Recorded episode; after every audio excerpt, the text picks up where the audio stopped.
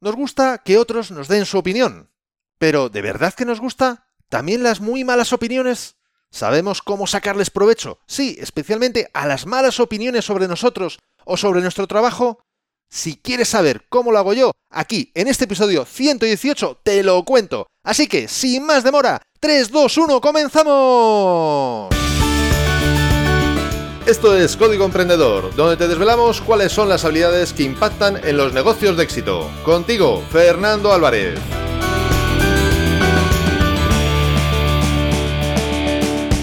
Aquí estamos, un episodio más, una semana más, siempre desde la trinchera, desde donde los emprendedores producen resultados, desde donde tiene lugar la acción. Y como toda acción sucede en toda trinchera, también está ocurriendo en la tuya. Y me encantaría que me comentaras a través de las redes sociales, en la plataforma donde estás escuchando este podcast, o incluso desde el link que te dejo en las notas de este episodio, tu opinión, tu experiencia respecto al tema de hoy. Y hoy vamos a hablar sobre retroalimentación, lo que los anglosajones llaman feedback, o dicho de otro modo, las opiniones que otros tienen de nosotros o de nuestro trabajo. Vamos a partir de una base. Yo, personalmente, busco alcanzar la excelencia. Y en este sentido, no puedo dejar de recomendarte un libro que, aunque se publicó en 1982, ha llovido ya, sigue siendo vigente hasta el punto que han sacado hace poco una nueva edición. Se titula En busca de la excelencia de Tom Peters. Un absoluto clásico que te recomiendo totalmente. Ya sabes que te dejo el link al mismo, por supuesto, en las notas de este episodio.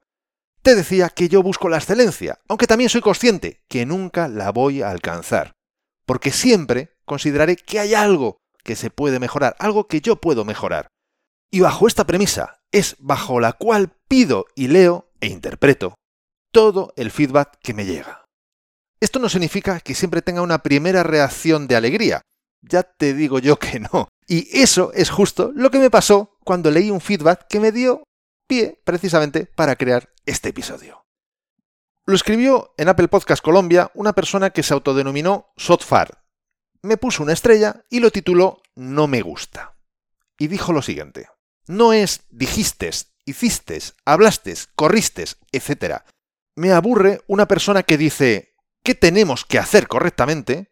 habla de éxito y le cuesta tanto manejar correctamente el idioma. Y es un nativo de la tierra madre, cuna del lenguaje español. ¿Qué tal? ¿Cómo te quedas? Ya te imaginas que cuando lo leí, pues me quedé descolocado totalmente. Y confieso que los primeros pensamientos fueron en absoluta defensa.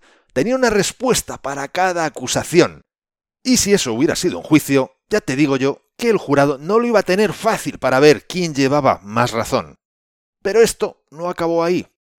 Pero antes de continuar, quiero recordarte que este podcast Código Emprendedor es un servicio gratuito de desde la trinchera.com, desde donde ayudo a empresarios y a sus equipos a mejorar en sus habilidades profesionales y en consecuencia su desempeño. Si quieres que te ayude a ti, contáctame. Será un gusto estudiar tu caso y ver cómo juntos podemos hacer que mejoren tus resultados empresariales.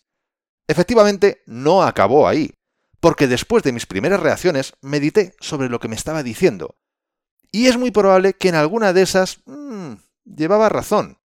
Así que, ¿qué le voy a hacer? No soy perfecto y desde luego me queda muchísimo para serlo.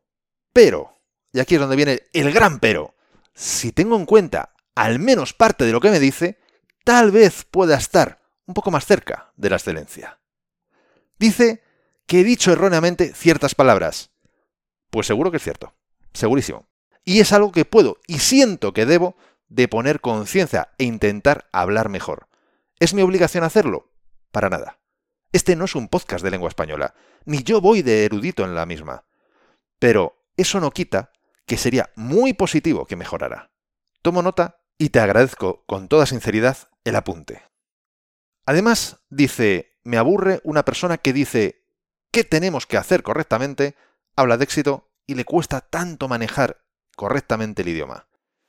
A ver, seamos sinceros, no me cuesta manejar el idioma. Posiblemente haya cosas que hable mal desde hace mucho tiempo, en muchos sentidos. Y te puedo asegurar que no noto el más mínimo cansancio por ello. Lo hago sin esfuerzo, el hablar mal me refiero. Cuando lo hago, evidentemente. Habrá veces que también hable bien, incluso, incluso. Pero sí que me voy a esforzar, eso sí que te lo puedo asegurar, por hablarlo mejor. Sobre el tema de que digo qué hay que hacer, bueno, en verdad digo lo que a mí y a mis clientes nos ha funcionado que ni es la única cosa que puede funcionar, ni lo pretendo. Incluso puede que esto que digo a ti no te funcione. Pero ¿qué menos puedo hacer que compartir mi experiencia? Es todo lo que tengo, mi conocimiento puesto en práctica, mi experiencia. Y como yo no hablo de literatura, la eficacia de mis comentarios no tiene ningún tipo de relación con mi capacidad para expresarlos.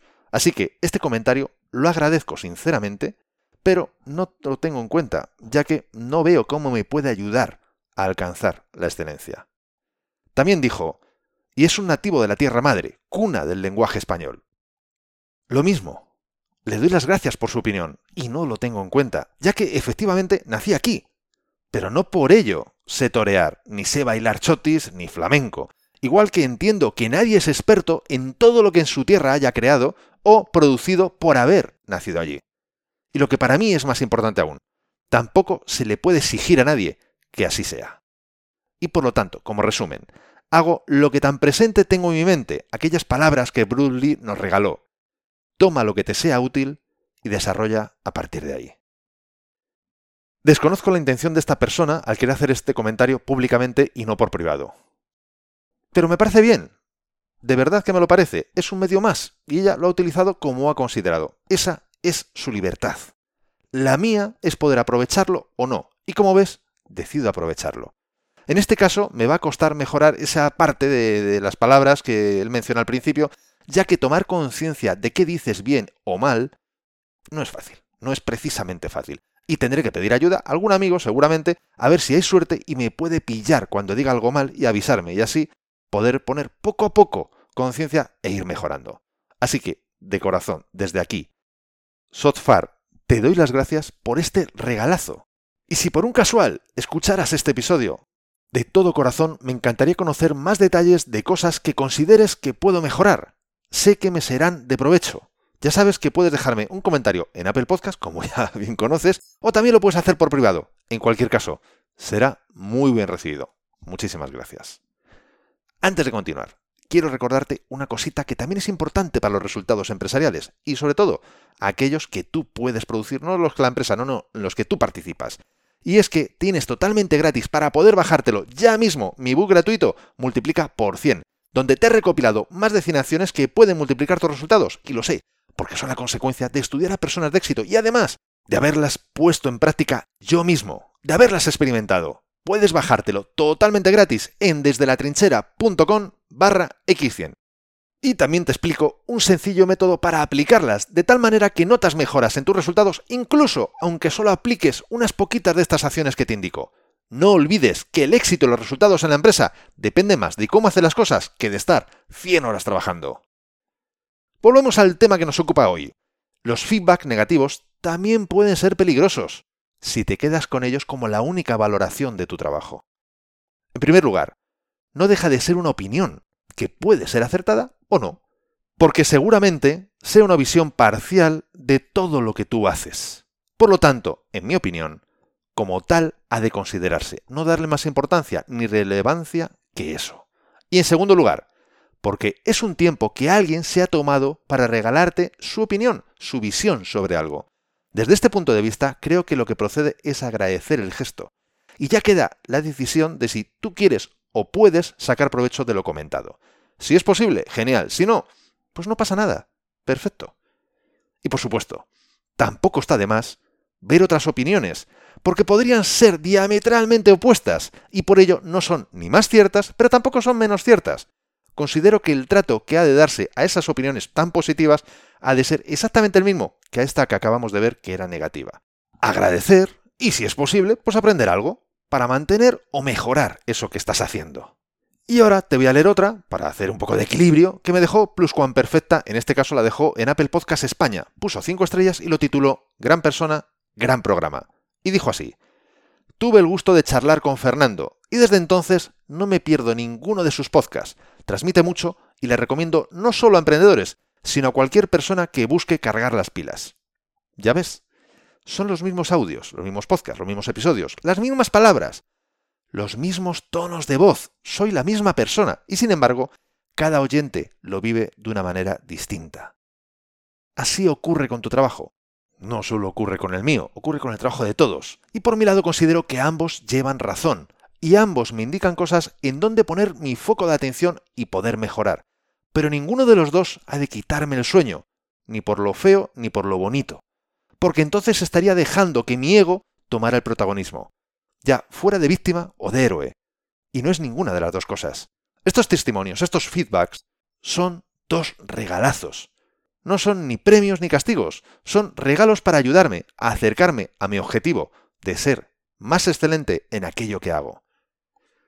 Me encantaría, de verdad, de corazón, me encantaría saber qué opinas, me encantaría saber si tú tienes otro método de procesar los feedback, las opiniones que te dan, o si te ha gustado este, o hay algo de esto que no te haya gustado. No solo de cómo hablo, sino también de lo que digo, del contenido que digo. Me encantaría. Y ya sabes que puedes dejarme un comentario, por supuesto, en Apple Podcast, en iBox. Y como no, en las notas de este episodio te dejo un link donde puedes hacerlo si quieres también por privado. Me gustaría conocer tu opinión y poder ver si juntos podemos aprender mucho más, porque yo estoy seguro de que así es. Y entre tanto que me lo dejas, que me lo escribes, quiero hablarte de qué va a tratar el próximo episodio de Código Emprendedor, porque en él te voy a hablar de ideas supuestamente tontas que triunfaron y de cómo puedes tener esas ideas así supuestamente tontas y de cómo no desecharlas antes de poder probarlas. Así que, si no te lo quieres perder, ya sabes lo que tienes que hacer. Suscríbete a este podcast. ¿Desde dónde? Desde tu aplicación de podcast preferida. Y mientras tanto que das al botón, si aún no lo has dado, te traigo dos frases célebres con respecto al tema que estamos tratando hoy. La primera es de Scott Cook, que nos dijo, busca información sobre ti mismo. Necesitas tener el coraje de pedir retroalimentación. Necesitas aprender cómo puedes aprender a crecer. Es importante que aprendas toda la vida. Y la segunda es de Carl Safiro, que nos dijo, la retroalimentación positiva hace que los fuertes se fortalezcan y los débiles se debiliten. ¿Te ha gustado este episodio? Si es así, compártelo en tus redes sociales. Estarás ayudando a otras personas a liderar su propia vida y por supuesto, me estarás ayudando a llegar a muchas más personas porque juntos podemos hacerlo. Juntos podemos lograr un cambio realmente grande. Juntos podemos marcar la diferencia.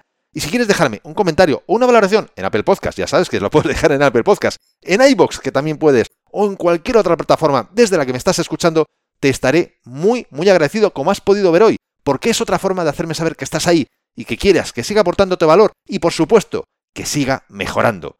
Y ya lo sabes, el mejor momento para ponerte en acción fue ayer. El segundo mejor momento es ahora. Y esto ha sido todo por hoy. Nos escuchamos en el próximo episodio, donde aprenderemos más sobre las habilidades que impactan en tu negocio. Y acuérdate de disfrutar, a no ser que tengas otros planes. ¡Hasta pronto!